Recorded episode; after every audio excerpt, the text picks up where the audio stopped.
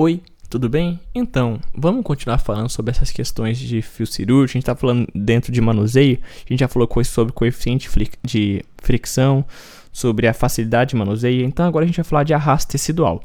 Tudo bem? Vai ser um podcast muito rápido, assim como os outros que estão sendo sobre manuseio. E Espero que seja útil para você. Meu nome é Lucas e isso eu consigo explicar. Os avisos de sempre. Se você ainda não segue a gente no Spotify, no Cashbox, cogite seguir. São três podcasts todo domingo. Alguns são menores e assim, nossa, Lucas, esse só teve cinco minutos. É porque talvez o conteúdo exija ser pequeno, porque o conteúdo é pequeno. E você pode perceber que tem podcast que a gente vai estar tá maior, de 15 a 20 minutos.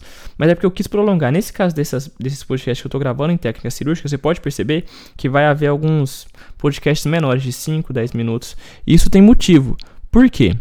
É simples, porque se eu faço menorzinho, você pode sempre, com maior facilidade, no conteúdo, falar assim: ah, Lucas, eu quero só estudar é, sobre arrasto tecidual, que é a matéria de hoje. Você não precisa procurar no meio de um áudio de coeficiente de fricção isso, você vai direto em arrasto tecidual. Então é por isso que talvez tenha alguns podcasts que estão ficando menores, tá? Então, se você acha ruim isso, já fica aqui a explicação. É, então já te pedi para você seguir no Spotify, no Cashbox a gente, dá uma olhadinha no link abaixo, que tem minhas duas obras na Amazon, meus dois livros. Além disso, se você quiser me segue no Instagram, Lucas, é, Lucas Carrez. Carrez se escreve da seguinte maneira: C-A-R-R-E-Z. Então, se você quiser, me segue lá. Qualquer dúvida você pode mandar por lá, mandar crítica, sugestão, o que você quiser. E por fim, mas não menos importante, você pode utilizar também o e-mail para conversar comigo, que é o consegue me explicar, hotmail.com. Manda lá no Instagram ou no e-mail de onde que você é. Vou querer saber muito sobre isso. Certo, sem mais delongas, vamos que é o importante, que é pequeno, mas é muito importante. Arrasto tecidual. Quando a gente falou de arrasto tecidual, o que a gente falou lá anteriormente? Coeficiente de fricção. Partindo desse raciocínio, a gente vai ter que pensar o seguinte: o fio com maior arrasto tecidual vai acarretar maior dano a esse tecido. Lembra que a gente conversou? Se o fio tem muito arrasto tecidual, o que, que é arrasto? É puxar. O que, que é arrasto tecidual? Puxar tecido. Se você está puxando o tecido, você está lesionando uma região. Isso é benéfico ou não? De forma alguma. Se você está lesionando, vai ter um, um processo de regeneração tecidual, de cicatrização tecidual. Então, isso é maléfico para o indivíduo.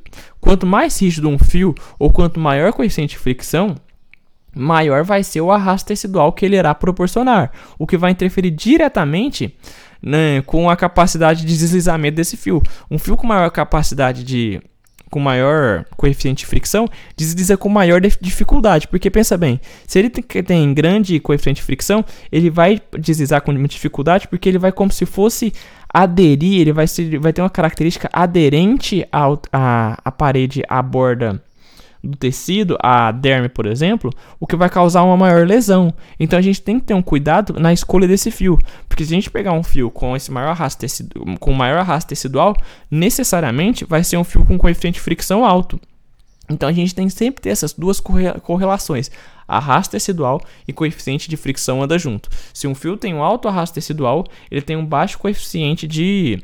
de um, rasto, um alto arrasto tecidual, ele tem um ele tem um alto coeficiente de fricção. Fez sentido? O raciocínio é esse. Então a gente vai ter um coeficiente de fricção alto e vai levar um arrasto tecidual alto. Então a gente tem que ter sempre um cuidado para pegar um fio de coeficiente de fricção mediano para não causar tanto arrasto tecidual e ter segurança nos nós. Se você pegar um fio que tem um coeficiente de fricção baixo, vai causar arrasto tecidual baixo, mas a gente tem que ter cuidado em relação perdão, em relação a toda aquela questão do deslizamento dos fios, do deslizamento na, do fio cirúrgico, o que vai ocasionar a gente ter que fazer mais seminós. Certo? Tranquilo? Então era isso que eu queria te falar. Muitíssimo obrigado. Beijo, falou e fui.